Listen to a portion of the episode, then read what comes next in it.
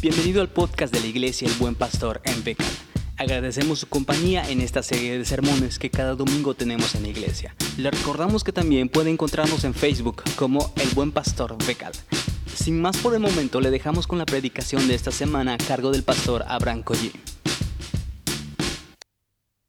Esdras capítulo 10 dice así. Mientras Esdras oraba y hacía esta confesión llorando y postrándose delante del templo de Dios, a su alrededor se reunió una gran asamblea de hombres, mujeres y niños del pueblo de Israel. Toda la multitud lloraba amargamente.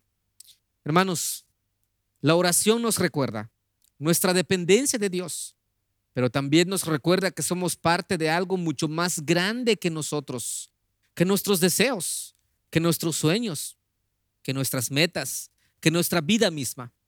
La oración nos recuerda nuestra dependencia a Dios, pero también nos recuerda que pertenecemos a una misma familia, a un mismo Padre. Nos recuerda que somos un solo pueblo, una sola iglesia, una sola familia. Durante este mes de septiembre estaremos reflexionando en la oración y cómo usarla en diferentes circunstancias como comunidad. Por la gracia de Dios, nací en una familia muy extensa.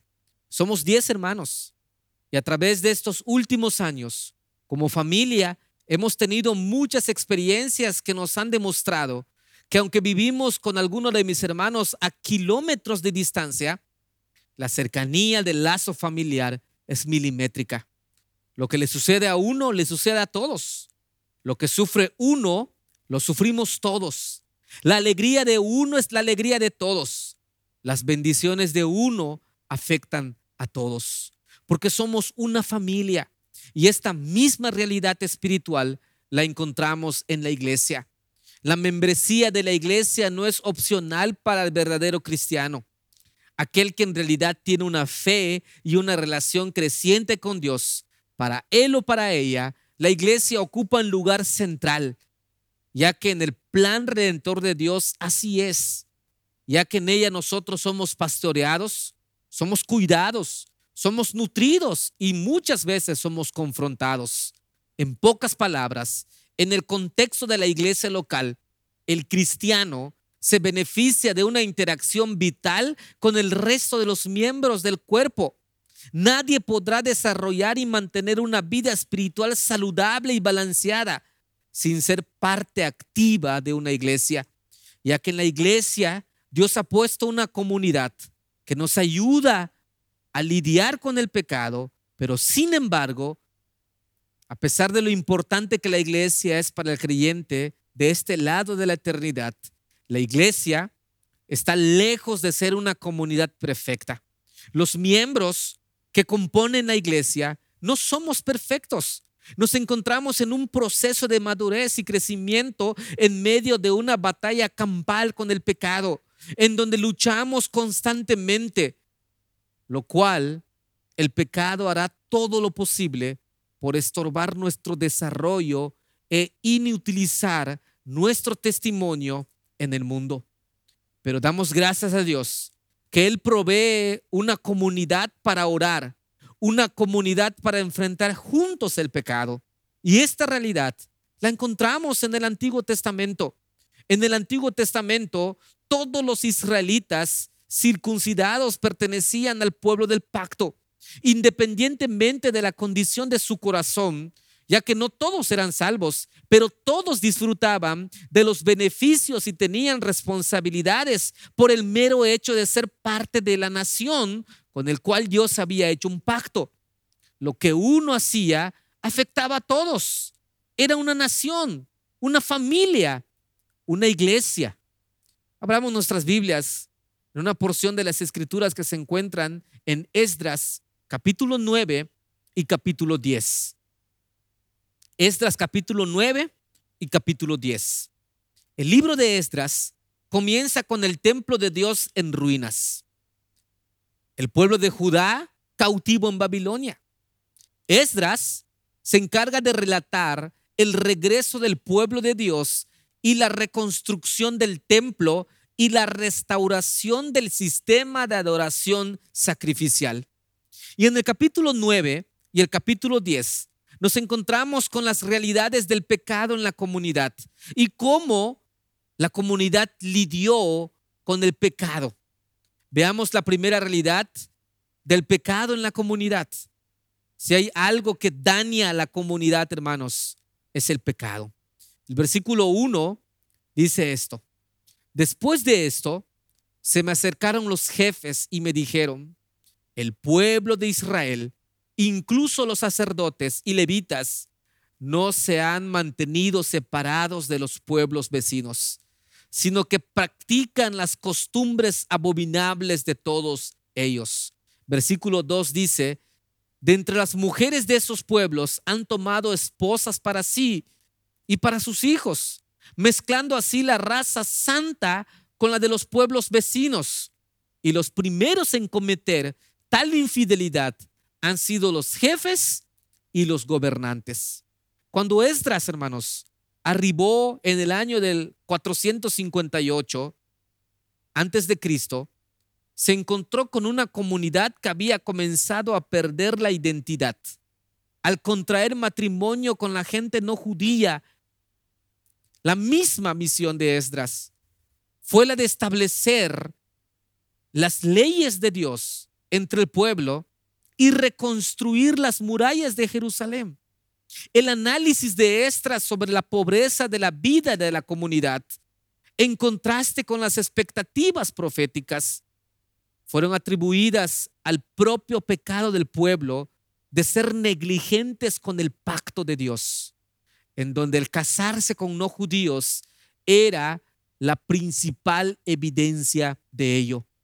La oposición a los matrimonios mixtos no era un prejuicio racial, ya que los judíos y los no judíos estaban en esta misma área y tenían el mismo trasfondo semítico.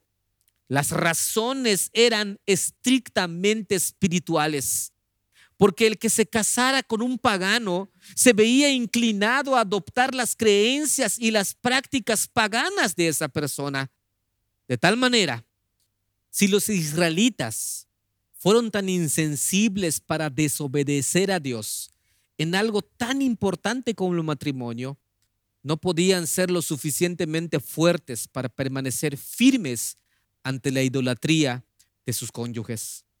Hasta que los israelitas finalmente abandonaron esta práctica, la idolatría continuó siendo un problema constante. Algunos israelitas se habían casado con cónyuges paganos y habían perdido la visión del propósito que Dios tenía para ellos. Tales matrimonios no pueden tener una unidad en el asunto más importante de la vida, el compromiso y la obediencia a Dios. Debido a que el matrimonio consiste en la unión de dos personas en una sola. La fe entonces puede llegar a ser un asunto crucial y un cónyuge probablemente tendrá que comprometer sus creencias para el bienestar de la unidad, usando el lenguaje del Antiguo Testamento y del sistema de sacrificios, Esdras tenía la firme intención de que la nación de Israel ponga en el centro de sus vidas a Dios. Quitar a Dios del centro nos hace ser idólatras. Y eso es lo que específicamente estaban haciendo los matrimonios mixtos. Tenemos que aprender a convivir con personas que no creen en Cristo, con ideas y prácticas y estilos de vida contrarios a la palabra de Dios. Tenemos que aprender a amar a la gente sin ser influenciados por las mentiras que creen. Dios no quiere que nos salgamos del mundo, sino que vivamos en el mundo, recordando que no somos del mundo. Quizá tú y yo estamos poniendo algún aspecto de la cultura, de la cosmovisión, de la mentalidad de este mundo como el centro de nuestras vidas. Y hemos dejado de atender cosas que Dios dice que son importantes. Debemos volver a centrar nuestros corazones en Dios. Dios provee de una comunidad para orar juntos por el pecado, ya que el pecado daña a la comunidad Por ello debemos aprender a lidiar en comunidad y veamos cómo lo hizo la nación de Israel con Esdras. La segunda realidad del pecado en comunidad es que Dios tiene un remanente que le ama y le obedece y ese remanente se arrepiente. En Esdras capítulo 10, versículo 3, escuchen lo que dice. Cuando escuché esto, me rasgué la túnica y el manto, me arranqué los pelos de la cabeza y de la barba y me postré muy angustiado. Versículo 4 dice, entonces, por causa del pecado cometido por los repatriados, se reunieron a mi alrededor todos los que obedecían la palabra de Dios. Y yo seguí angustiado hasta la hora del sacrificio de la tarde. Hermanos, el gozo que al principio sentía Esdras a causa del retorno se desvaneció rápidamente al escuchar que quienes regresaron bajo la dirección de Sorbabel habían desobedecido los mandamientos fundamentales de Dios. Se estaban apartando lentamente de Dios y estaban dejando que Él fuera el centro de sus vidas. Esto sí que es grave. Y veamos cuál fue la reacción de Esdras. Si nosotros nos damos cuenta, dice, la túnica y el manto fueron rasgados, el cabello de la barba y también la cabeza fueron arrancados. Era un cuadro de verdad de una reacción tan dolorosa de parte de Esdras, que reflejaba una confirmación de la seriedad de su entrega a Dios. Esdras se preocupaba de que Israel cometiera de nuevo el tipo de pecado que lo llevó cautivo 100 años antes. La oración de Esdras muestra arrepentimiento. En el capítulo 10, del versículo 6 al versículo 15, nos dice que Esdras cayó de rodillas y oró. Su oración fue tan sincera que nos proporciona una buena perspectiva sobre el pecado. Esdras reconoció que el pecado era grave que nadie peca sin afectar a otros, que él también había pecado, a pesar de que no tenía esposa pagana, que el amor de Dios y su misericordia habían salvado a la nación cuando ésta no había hecho nada para merecerlo. Hermanos, es fácil ver el pecado ligeramente en un mundo que no le da mayor trascendencia. Sin embargo, Debemos ver el pecado con la misma seriedad con que lo vio Esdras. La oración de Esdras confesó los pecados de su pueblo, aunque él no había pecado en la forma que lo habían hecho su pueblo, se identificó con sus pecados. Con llanto expresó su vergüenza por el pecado, el temor por las consecuencias y el deseo de que el pueblo entendiera y se arrepentiera. Su oración conmovió al pueblo hasta las lágrimas. Esdras demostró la necesidad de una comunidad santa que rodeara el templo reconstruido. También necesitamos en nuestras iglesias locales una comunidad santa. Aún en medio de nuestros peores pecados podemos volvernos a Dios en oración de arrepentimiento escuchar la palabra de Dios conscientes de nuestra pecaminosidad. Decía mi maestro, es como leer cualquier menú de un restaurante con un hambre tremendo.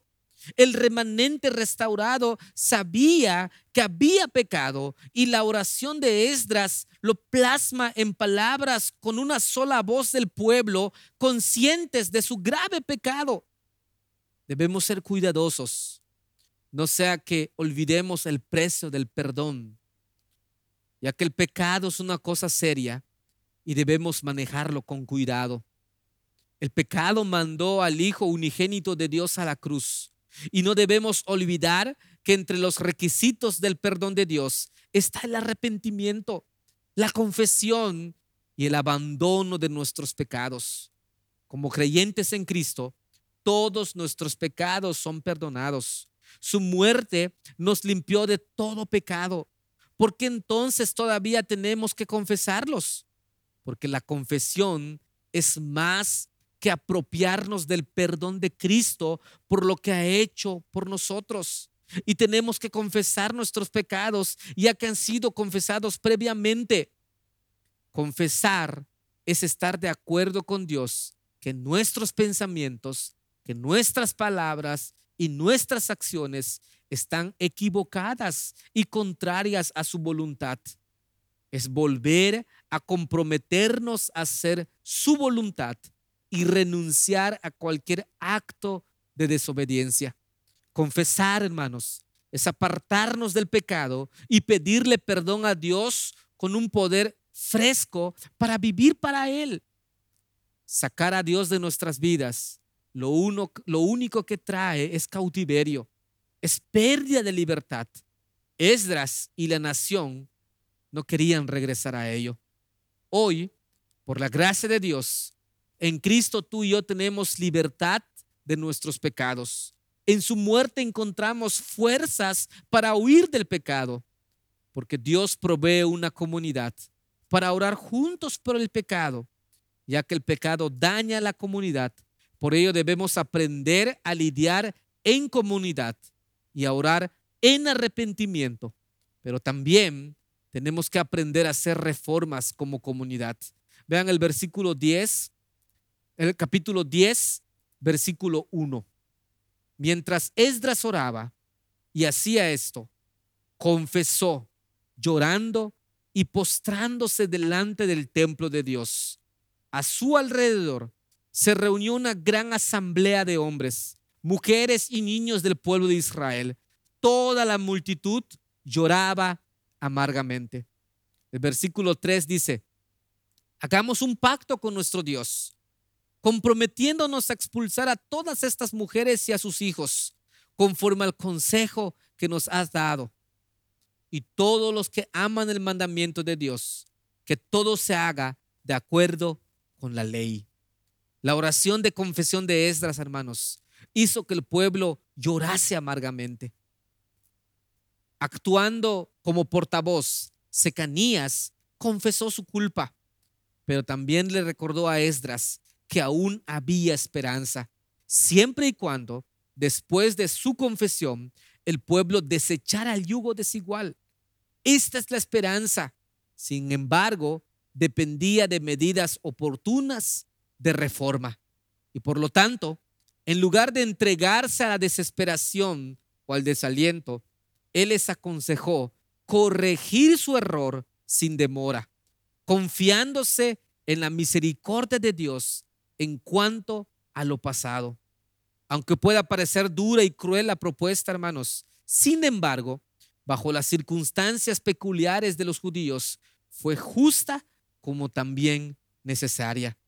Y muchas veces imponía con insistencia sobre Estras la ejecución de este deber, como la única persona competente para llevarlo a efecto, pues poseía Esdras destreza y competencia para esta tarea tan delicada y tan difícil, pero también estaba investido por Dios y bajo él el rey de Persa le había otorgado la autoridad para llevarlo a cabo. Le, sugirió que los llevara a un pacto para despedir a las mujeres y a los extranjeros, a los niños nacidos de ellos. Los sacerdotes, los levitas y todo Israel respondieron a esta petición con un profundo arrepentimiento y juraron solemnemente que harían conforme a esto. Esta reforma culminó con una gran renovación del pacto, lo cual tuvo como prerequisito la disolución de los matrimonios mixtos. Esdras, hermanos, nos muestra cómo la reforma religiosa completa y las murallas reconstruidas estaban siendo el fundamento de este pueblo en una vida nueva. El verdadero arrepentimiento, hermanos, no termina con palabras de confesión, las cuales pueden ser no más que solo palabras, sino que además deben llevar a una conducta correcta, a un cambio de actitud. Cuando nosotros pecamos, Es importante que nosotros nos arrepintamos. Es importante que nosotros confesemos. Pero también es importante que nosotros hagamos las reformas en nuestras vidas. Después, con un acto de gratitud por el perdón de Dios y también por la justicia de Dios, hagamos las correcciones necesarias. El libro de Esdras comienza con el templo de Dios en ruinas y el pueblo de Judá cautivo en Babilonia. Esdras relata el regreso del pueblo de Dios, la reconstrucción del templo y la restauración del sistema de adoración sacrificial. De manera similar, Dios puede restaurarnos y reconstruir nuestras vidas. Nadie se encuentra tan lejos de Dios que no pueda ser restaurado. Todo lo que se requiere es arrepentimiento. No importa cuán lejos nos hayamos separado o estemos de Dios, o cuánto tiempo hayamos pasado desde que adorábamos a Dios. Dios provee una comunidad para orar juntos por el pecado y restaurar nuestra relación con Él, reconstruir nuestras vidas. La comunidad debe aprender lo serio y dañino que es el pecado, arrepentirse y hacer las reformas necesarias. En la comunidad de la iglesia, Dios provee la oración como ayuda para nuestro pecado. Oremos unos por otros, ya que el pecado, hermanos, daña.